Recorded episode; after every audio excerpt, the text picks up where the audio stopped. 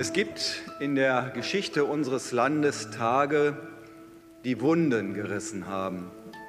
Wunden, die für immer bleiben. Den Präsidenten des Nordrhein-Westfälischen Landtags, André Cooper, hören Sie da. Heute hat das Landesparlament an die Opfer des rassistischen Brandanschlags von Solingen vor 30 Jahren erinnert. Und der ist auch unser erstes Thema gleich hier im Update von Was jetzt, dem Nachrichtenpodcast von Zeit Online. Dann schauen wir noch in die USA, wo sich eine Lösung im Schuldenstreit zwischen den Demokraten und den Republikanern abzeichnet. Es ist Freitag, der 26. Mai. Ich bin Moses Fendel. Herzlich willkommen. Und der Redaktionsschluss für diese Folge ist wie immer 16 Uhr. Werbung. Wie geht es weiter mit der Europäischen Union? Präsidentschaftswahlen in den USA, EU-Parlamentswahlen, geopolitische Krisen und wirtschaftliche Schwierigkeiten. Wir suchen Lösungen für diese Herausforderungen. Am 19. und 20. März auf der digitalen Europakonferenz von Handelsblatt, Die Zeit, Tagesspiegel und Wirtschaftswoche. Über die Zukunft Europas sprechen wir mit Bundeskanzler Olaf Scholz, Wirtschaftsminister Robert Habeck und vielen mehr. Kostenlose Anmeldung unter europe20xx.de. Mit einer Schweigeminute hat der Landtag von Nordrhein-Westfalen heute an die Opfer des Brandanschlags von Solingen erinnert.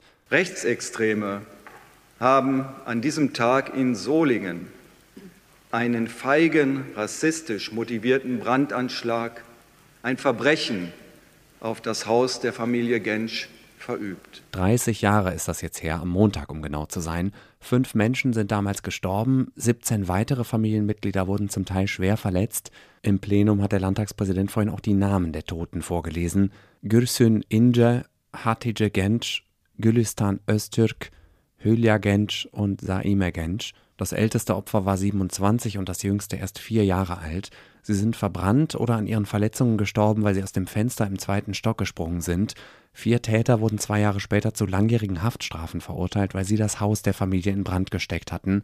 Solingen war der Tiefpunkt einer ganzen Serie von rechten Gewalttaten in den frühen 90ern nach der deutschen Wiedervereinigung.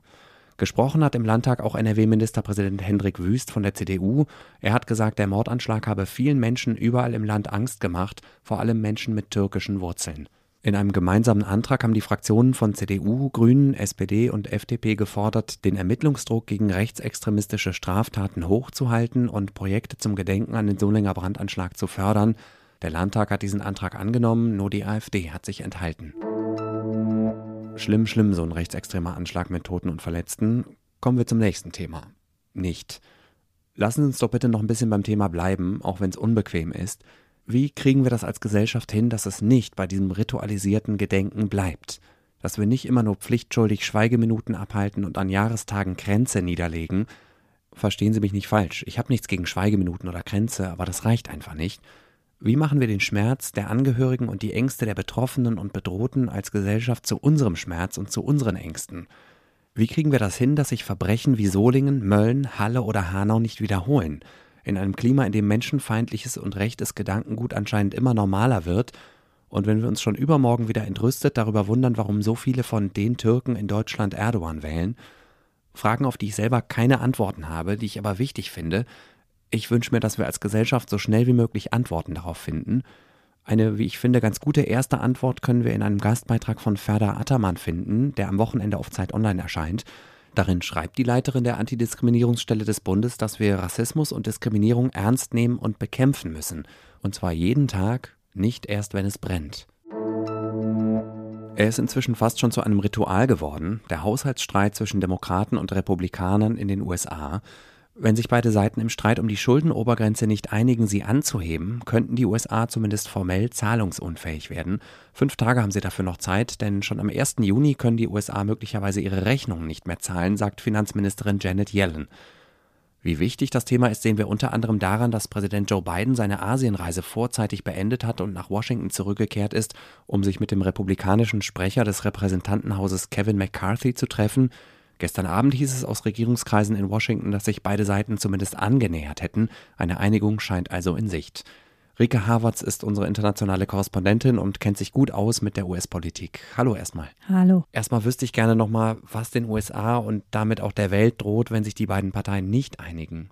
Ja, dann können tatsächlich die USA ihre Rechnungen einfach nicht bezahlen und die USA äh, sind die größte Volkswirtschaft der Welt und das heißt, dass alle an den Börsen auf den Weltmärkten fürchten, dass dann Chaos ausbricht. Es gibt tatsächlich Expertinnen, die sagen, wir wissen eigentlich gar nicht genau, was passiert, weil es ist ja noch nicht passiert passiert. Aber man hat halt große Angst und dass eben nicht nur die USA dann in eine Rezession gerissen wird, sondern auch die ganze Welt äh, damit, weil eben die USA so groß sind. Was weißt du denn darüber, wie die Einigung dieses Mal konkret aussehen könnte? Ja, das ist ja immer so ein Schauspiel zwischen Demokraten und Republikanern, immer ein Austarieren. Die Republikaner sagen immer, wir können nicht so viel Geld ausgeben, wir müssen sparen. Die wollen aber vor allen Dingen bei Sozialausgaben sparen.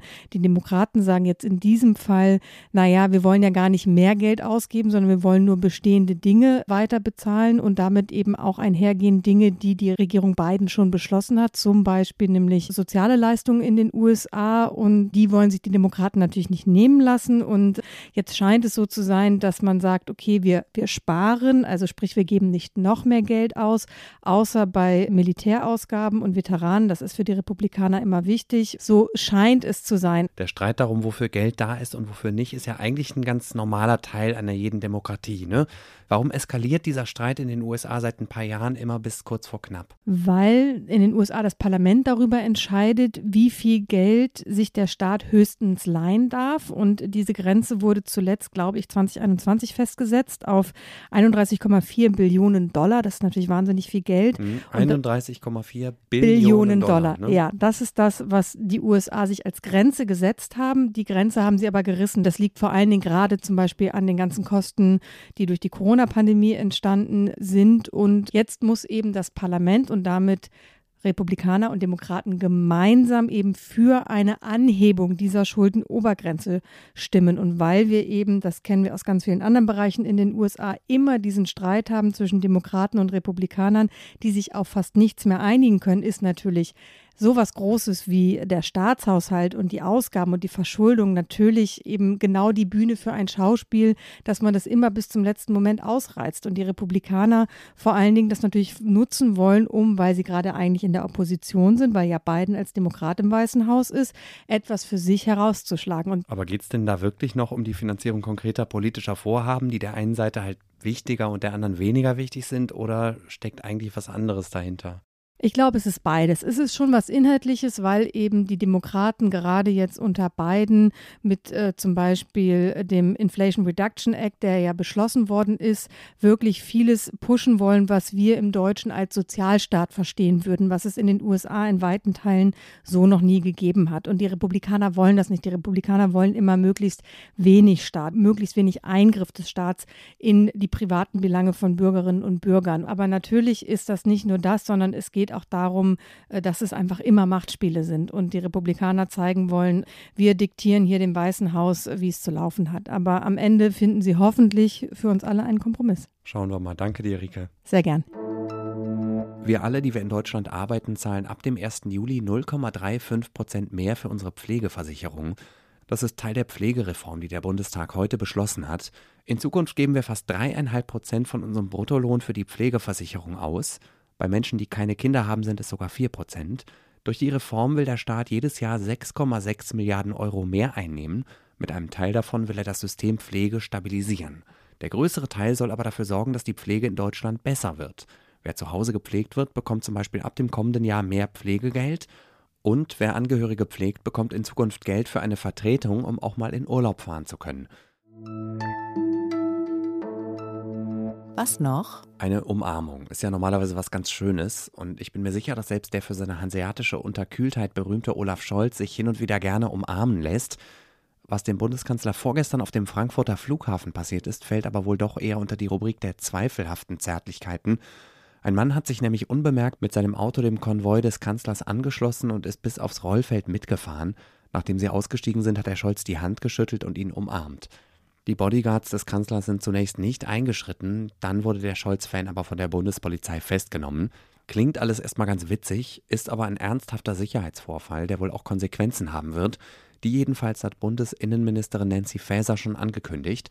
Das Innenministerium will jetzt aufarbeiten, was genau schiefgelaufen ist, damit sowas nicht wieder passiert. Scholz selbst sieht die Sache gelassen. Er habe sich zu keiner Zeit bedroht gefühlt, sagt sein Sprecher. Die Bild-Zeitung zitiert das Kanzleramt so: Für Scholz sei es kein großer Vorfall, sondern nur eine überraschend innige Umarmung gewesen. Und mit einer überraschend innigen Umarmung will ich Sie jetzt in Ihr hoffentlich verlängertes Wochenende entlassen. Wir sind am Ende dieser Sendung. Morgen früh ist Fabian Scheler dran. Bei ihm erfahren Sie alles, was Sie brauchen, um mitreden zu können über das wohl spannendste Fußball-Bundesliga-Saisonfinale seit mehr als zehn Jahren. Und wenn Sie mir noch eine große Freude machen wollen, dann stimmen Sie bitte jetzt ab für was jetzt, damit wir hoffentlich den deutschen Podcastpreis gewinnen. Den Link zur Abstimmung packen wir in die Show Notes. Ich bin Moses Fendel. Danke fürs Zuhören und bis bald. Und dann auch noch Podcast zwischendurch, aber für euch natürlich immer gerne. Ich bin quasi Mitgründerin und Fan der ersten Stunde und bleibe das natürlich auch.